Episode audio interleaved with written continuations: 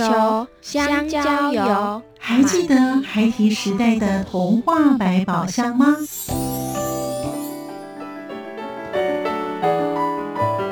我是桂文雅，世界是一本美丽的书。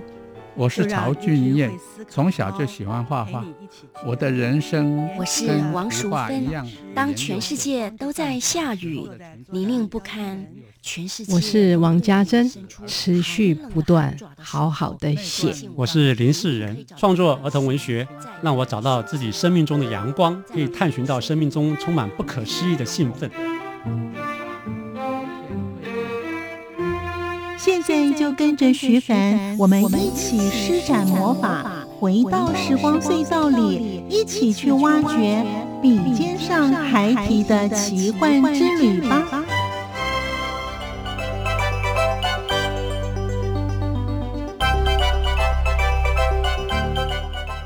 欢迎收听《笔尖上还提的奇幻之旅》，我是徐凡。在今天节目当中，我们依然邀访到是儿童绘本作家张佑然老师，他与我们分享，他希望给小朋友的绘本是能够一再翻阅，每一次都能够有新的东西。在二零零三年，他所绘画的《春神跳舞的森林》。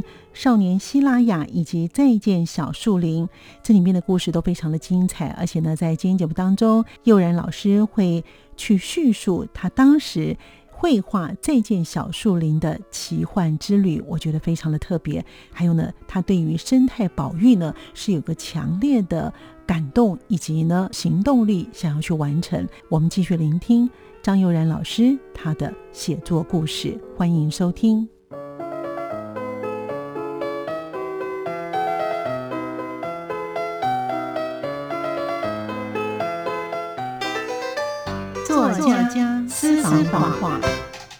我是张二兰，写东西的时候，我希望能做到，就是说这个故事有生命感，有深刻感。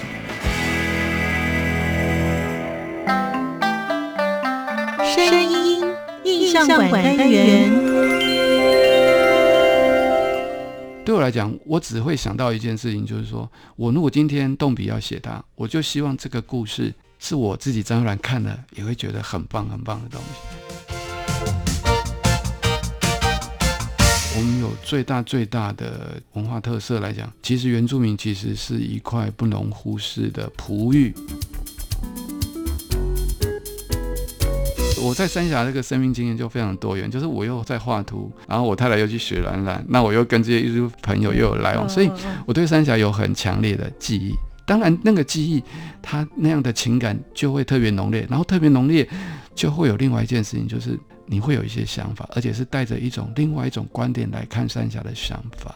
嗯，所以做这本书其实跟春神也有一点点像，就是我想要表达一种对三峡的祝福，尤其是当我离开三峡之后，因为我这本书是在我离开三峡之后搬到大溪以后，我回头想要做一本书来送给三峡，当做是一种祝福，也当做是我对于这个地方的某一种期许吧。可是为什么是要蓝色的，不是绿色、红色，是蓝色小洋装呢？因为这里在推的东西就是一种很特殊的。以前我们长辈哈，台湾的长辈啊，长老一辈都会说“朵青呀，青呀薄”，就是所谓的马蓝大金染出来的蓝布。以前我们台湾甚至大陆啊，以前早期有很多的一般平民，就是一般的庶民哈，其实最常穿的布就是这种蓝色的布。它就是一种叫做马兰的植物染出来的布。台湾的三峡以前这个产业是最重要、重中之重的产业地哦。然后在我们台湾的这个染织产业还没有进入所谓化学染年代的时候，我们其实这个产业在三峡是非常兴盛的。可是现在消失掉了。消失了吗？还是已经是没落？还是呃，几乎消失掉了，消失了超过五十年哦，就是战战前就消失了，然后慢慢的到最后，我刚才讲的差不多十几年前吧，哦，才开始推广，是七八年前才开始，对，哦，我们刚才从节目一开始到现在，我们发现呢，幼然老师呢，每一本的著作啊，都是花了蛮长的时间，而且呢，你会做一些田野调查哦，花了那么长的时间完成这么样的，它其实是要需要有一些的细腻的观察，同时要有一些酝酿哦。是。那在这个过程当中啊，你自己会觉得你自己的观察比较敏锐呢，还是你有一份特别怎么样的一个心境，可以去捕捉这些？你后来都把它写成非常好的一个绘本呢呢？哦，谢谢你。其实对我来说啦，哈，就是其实我是一个从美术介入儿童出版的一个创作人，嗯，而不是从文学走进去。所以对我来说，我文学创作不算是一个很丰富的创作人。对我来讲，我只会想到一件事情，就是说我如果今天动笔要写它，我就希望这个故事。是我自己张然看了也会觉得很棒很棒的东西。可是我不想要写很多东西，只是在像我就我就开玩笑讲，就是说我们台湾有很多的绘本，尤其是政府领导的做出来的某一些给小朋友的绘本，嗯，有时候都会犯了一个状况哈。那个状况当然不是错不错的问题，而是一种可能思考上面的问题。就是我们常常会把书做成，尤其是绘本这类书哈，我讲特别是讲绘，就是会把它做成。长得像绘本的教科书，长得像绘本，长得像绘本的教科书，明明明明是绘本，可是事实上它其实是个教科书。我常年在做儿童出版这一块，我知道小朋友在想，我也用我自己是小朋友的时候，我在看哪一种书是我喜欢，哪一种书是我不喜欢。其实小朋友不喜欢的书，其实你给他翻两下就知道了。为什么呢？因为他知道啊，这本书是拿来教训别人的，是来告诉我人生大道理。那那不要了，先放旁边，我先看比较有趣。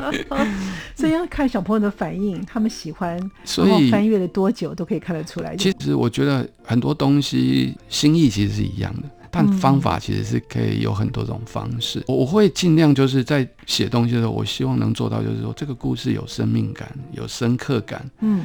而且是感同身受的哦，然后再来就是，我希望这本书本身它的图画表现。是能够很吸引小朋友，甚至不是一下子就看完，就是他可以再翻第二次、翻第三次，他都会觉得在里面找到新东西。所以我是用这样的标准在做我的书。你如果说他这样是不是就是说文学素养比较高？其实我我真的不敢这样想了。我能想到就是啊，我把故事写到让我自己也觉得我很喜欢，我就觉得这样就。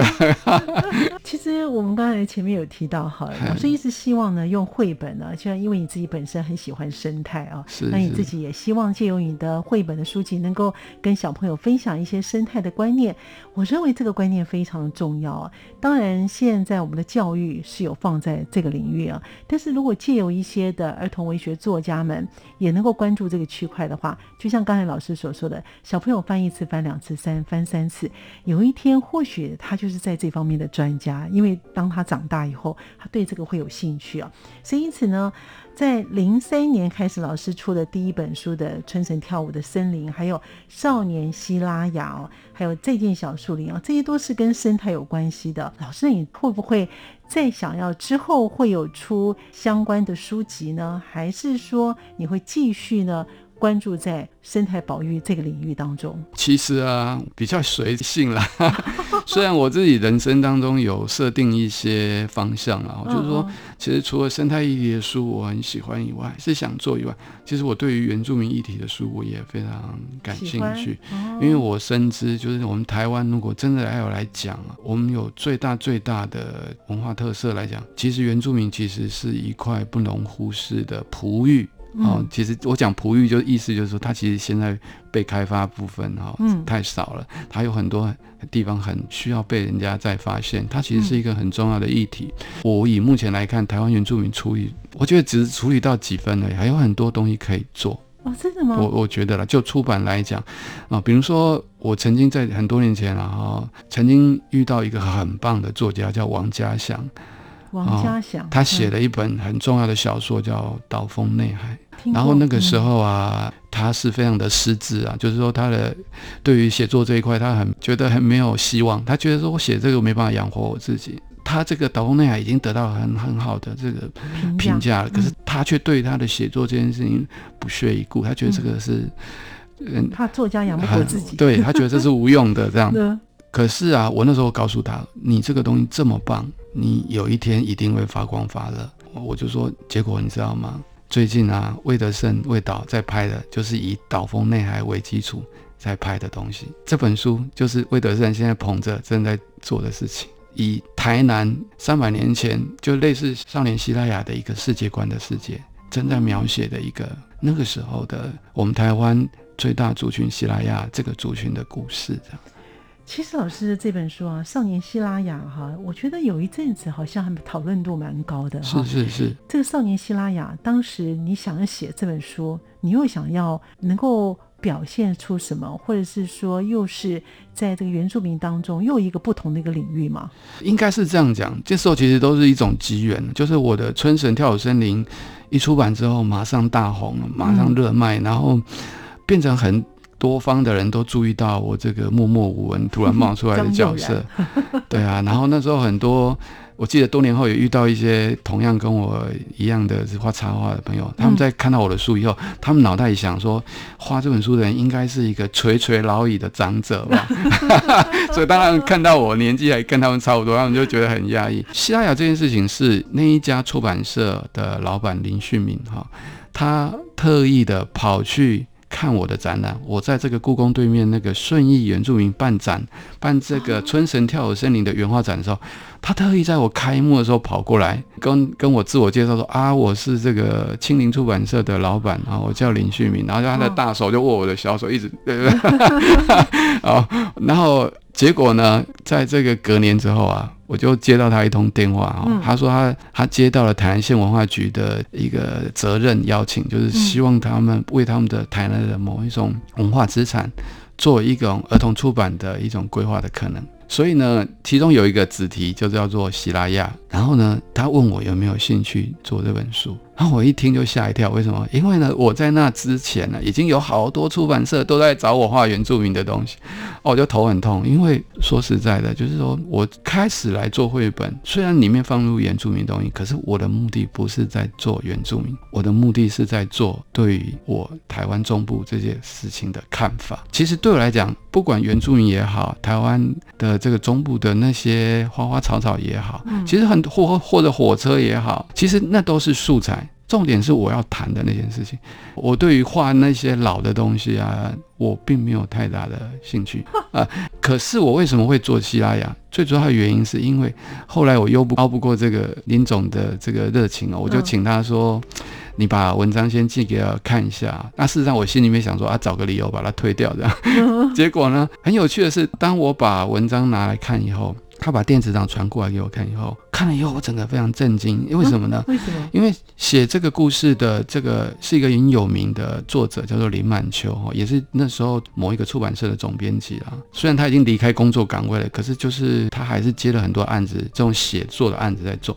这个西拉雅是他写的，那他写出来的时候只写了六成，然后呢就传给我看了，我还没有完整看到故事，可是我后来就非常贪心的决定。接下这个案子，而且是硬硬接这样，为什么？因为其实对我来讲，我喜欢按部就班，就是我正在做我的再见小树林，我就想安安分分把它做完以后再说下一本。可是当这个故事丢到我面前，我突然有一种我不接好像很很对不起自己这样的。原因是什么？因为这个故事虽然在写希拉雅，里面也真的是在写三百年前真的很老的东西。可是我为什么会接？因为这个林满秋林老师，他把他对于所谓台湾当时的动物的栖地富裕的某一种关心，他把它放进书里面去了。跟生态有关系了。对他把难不接受了。对对对，不是他把所谓梅花鹿这种大型哺乳动物在台湾的生态的概念，去互相印证了某一种。希腊雅人他们在这个汉人的系统里面的概念，我觉得是写的非常好，就是既谈族群又谈动物，那我觉得它会产生了一种很特别的意义感。嗯，对。那在线小树林呢？在线小树林其实它是很重要一件事情，就是它在回复我童年的一个很重要的一个记忆那一块。而这个记忆这一块为什么那么重要？最主要原因是它有一个很重要的东西，就是说。我在做完春神之后，我的一种反省，为什么呢？因为春神讲的是阿里山嘛，讲的是游乐区这个玉山啊，阿里山那一块。我们一般人是除了看樱花或者是去山上踏青才会去，大概一般都市人不会动不动就跑去阿里山，虽然是离我们是有点遥远。是。那我讲的那样题材，其实并不算是一个非常亲近的题材。嗯嗯，我在做我下一本的时候，我要做一本我们一般都市人比较容易亲近的一个题材。就比如说人跟社区，是不是也有一种类似的，跟自然也有连接的一些有生命感的故事？我不要做那么遥远的，我要做近一点的，这样。哦，就比较有温度的感觉。对，就是你你你你从你家走出去，不管你学校啊，或是马路边啊，你都看得到的东西。所以我后来就往自己内心挖，挖了一个我非常多年前不想面对的一件事情，就是我心肌炎掉下去的问题吧？不是不是不是，就是我童年的一个事件。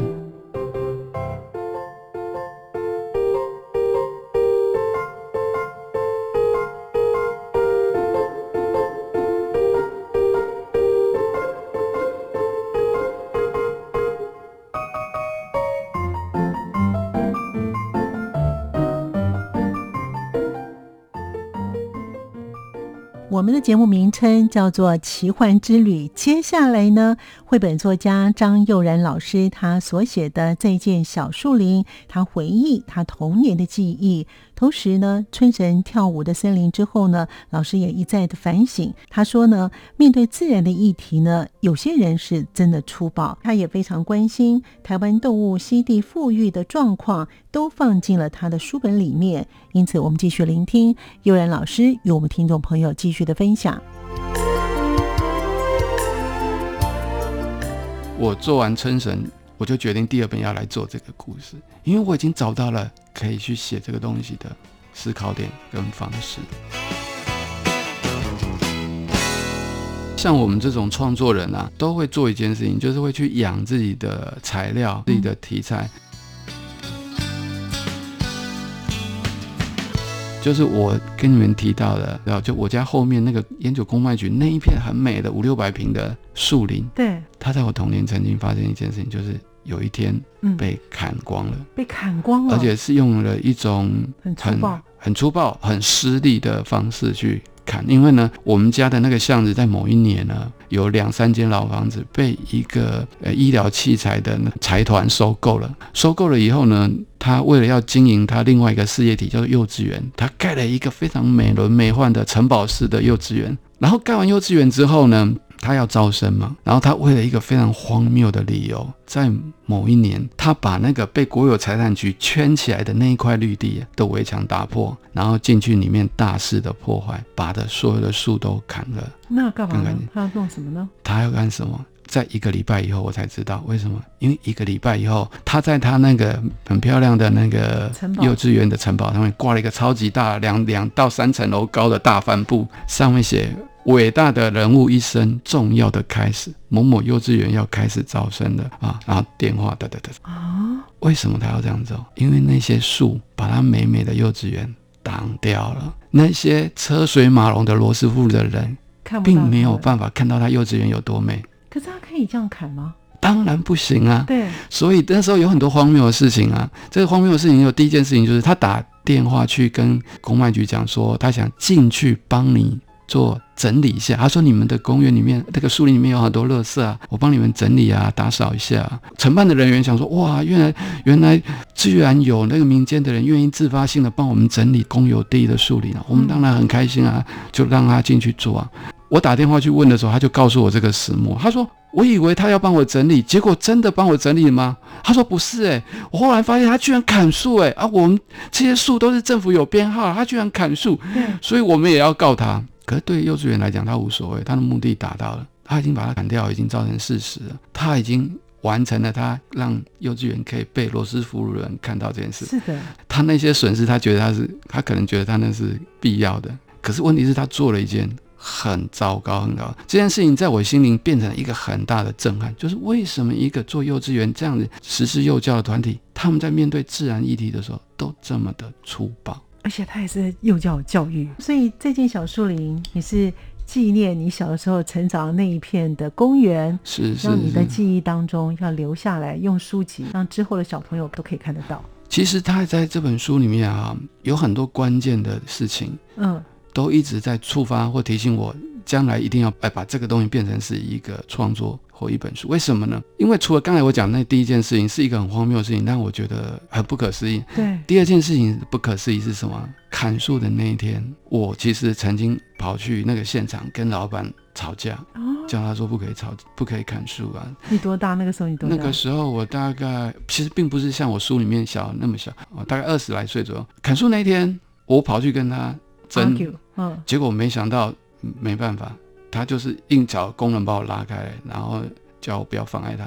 那我就带着很大的气氛，然后那时候我又没有社运的经验，我不知道找谁来援助，我就带着这样的很强烈的愤恨感回到我自己的家里。可是我那时候还有一些外稿案子在做，所以我只能赶快专注回到我的工作，因为要赶稿给人家。那我通常都是做到十二点就会上楼睡觉。那一天非常有趣啊，砍树那一天的十二点，当我从我的一楼的这个工作室站起来，从我位置这样站起来那一刹那，你吓到了，我的眼前那个书柜上面的东西，嗯，突然在我面前，很像那个电影院里面播放的那个老的那个播映机哈、那个胶卷，嗯好像温度过高烧掉了。结果它开始那个我的眼前的影像是变成像裂开一块一块的东西，在我面前这样用超现实的方式这样裂开，裂开了以后，我整个人就变一片白色，然后就失去了意识。我一直到一点多才从我那个位置醒来，我那时候人已经躺在地板上，啊，然后呢蛮危险的，然后，然后最可怕的事情迎来了。当我觉得为什么我会躺在这里睡着了，很疑惑的想要爬起来的时候，我发现我的头这样动一下，全世界都在我面前剧烈的旋转起来，我整个人快吓死了。我就很不信邪的再轻轻转一下，又继续的旋转。我整个人是半走半爬哦，爬回我二楼阁楼，躺在我的天花板。我想我的世界发生什么事？我的阁楼天花板一直缓缓的在我面前转啊转，就算我不动，它还是在转。我后来是一直到一个礼拜以后，这个症状才慢慢慢慢的消失掉。这个事情带给我一个很大的震撼，就是我给我人生有一个很大的一个疑惑跟不解，就是明明破坏那个树林的是那个幼稚园的老板，为什么得得到报应的不是他呢？为什么是我呢？要遭受这么强烈的身心的伤害跟震撼？我一直带着很大的疑惑在成长，一直到很多年以后，我因为加入了这个所谓的自然教育团体，甚至呢，我在里面扮演了一个角色，就是我是属于里面组织里面儿童组的组长，所以每年夏季的时候，我就要帮这个组织规划儿童夏令营的活动。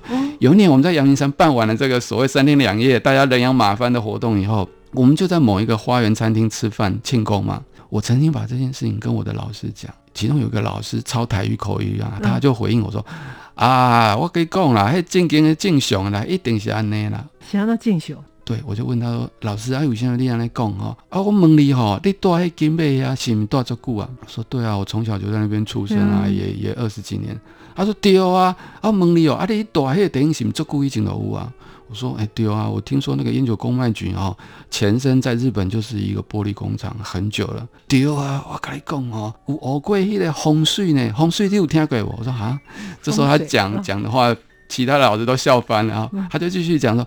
你有听过一种物件无？叫做磁场。磁场你有听过哦？嗯，我讲一个电影哦，伫咧迄个物件足久哦，迄、个电影哦，有一种很稳定的磁场。哎，磁场哈、哦，一旦被破坏哈、哦，那就很恐怖了。他就用这样台语讲，我说啊、以为这个老师在跟我开玩笑哦，我就还我还笑笑地跟他问说啊是怎么恐怖？那个老师就讲啊，如果那个轻一点的哦，就会觉得哦身体不舒服啊，想要发脾气啊。结果我还很不识相的补一句啊，老师啊，如果严重会怎样？这时候那老师就把手指头压在我鼻子上。啊，如果严重哦，就像你这样，我跟你讲哦，迄个刷掉就讲了哦，你知道吗？当他讲完，全场的老师都哄堂大笑，大家都在认为他在耍宝，可是唯独只有我在那当下，我整个身心巨大的震撼。因为为什么？因为那个过不去的那个心灵那一块，嗯我突然通了，哦，我突然都懂了，为什么我会这样？对不起，我要把情绪平复一下。在那一刹那，我终于知道我怎么样去处理这几个事件。所以啊，当我做完春神，我就决定第二本要来做这个故事，因为我已经找到了可以去写这个东西的思考点跟方式。哇，其实我发现呢，幼儿老师啊，对于大自然，哎对于这种都是有非常有情感的，几乎就是你心灵深处一个抽屉，你把它拿出来打开了，这个拿出来打开了，或者是一个窗户。你把这扇窗打开，把那扇窗打开，原来在冥冥之中似乎会有一些，嗯，算是定数吧，哈，因为你要经历过这些，所以当你在写出这种生态保育方面的时候，为什么让读者看起来这么有感觉？这么有感情，所以我想幼然老师真的是一个性情中人。我们的听众朋友没办法看到幼然老师哈，他真的是非常的感动哦，所以他眼眶还有泪水。我真的觉得你看，可以对于这种生态有在他的心境当中，真的是把他当回事啊。那我们刚才前面有提到说呢，你之后还会再继续写这有关于这种森林啦，或是有关于生态保育的这种的绘本吗？还会继续写吗？其实我还是会继续写，如果有好的题材，像其实像我们这种创作人啊，嗯，都会做一件事情，就是会去养自己的材料，养自己的题材。如果题材养养养到适合了，觉得是最好的时机，也是准备好了，其实就会动手去做它。以我现在来讲，我现在能在做的，就是在做一本其实很简单的题材哦，讲以前我在这个生态组织里面待的时候，曾经跟我在这个。座位旁边一个一起上课的一个大哥哈，哎，我后来才知道，原来他是一个装潢业的大佬，一个大老板。可是呢，他把他的事业丢下来以后，交给别人，他自己跑来这个自然生态圈里面重新学习，好，然后现在变成是一个很重要的一个老师。那这个老师在比较年轻的时候，就是他小孩刚出生还小的时候，曾经有一段。他住在内湖，然后他小孩在他们家里面，因为喜欢养动物，然后养了两只小乌龟的故事。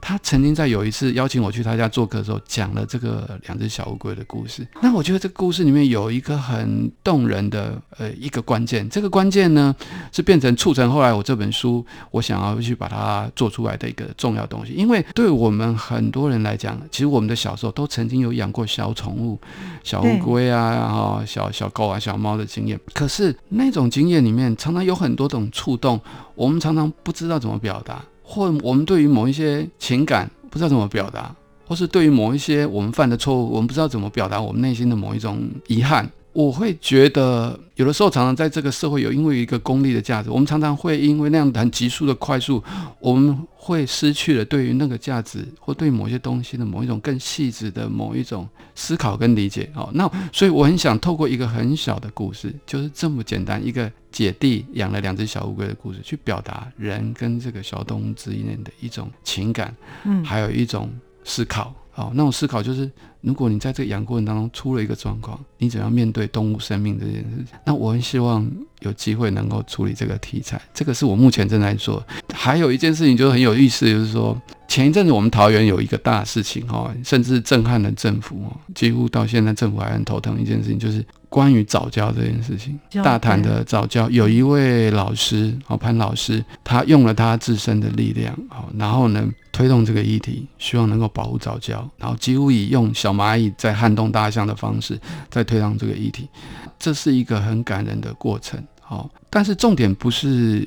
老师本身，因为老师本身，他他的重点不是希望人家去感动他，他的重点是他希望早教能够被看见、被保护。嗯，好，我住在桃园，所以我也有机会去了解这一块，嗯，然后也去关心这一块，甚至我知道这一块有非常非常大的盲点。那个盲点就是，一般人到早教其实很难看到早教有什么名堂值得保育。就是我们如果是一个很粗浅，这完全不对这个不了解的，嗯，我们不觉得早教有那么重要需要保护，唯独有你很深刻的去理解它以后，你才会知道哇，原来它有这么这么的重要性。这个早教的议议题啊，其实我也私底下在偷偷的在鸭子划水，甚至不会演讲说我也故事写了七成了。前一阵子在 FB 上还有朋友丢了一个问题，包括那个青林的老板林旭明也是，他说啊，你什么时候要把这个东西画成？所以也许。将来有一天时机成熟了，我也有可能来画一本在谈早教这件事情的一本书。绘本作家张佑然老师，他的确是位性情中人。他在说故事的时候，内心都有份激动。非常感谢老师，也感谢您的收听。我们下次见。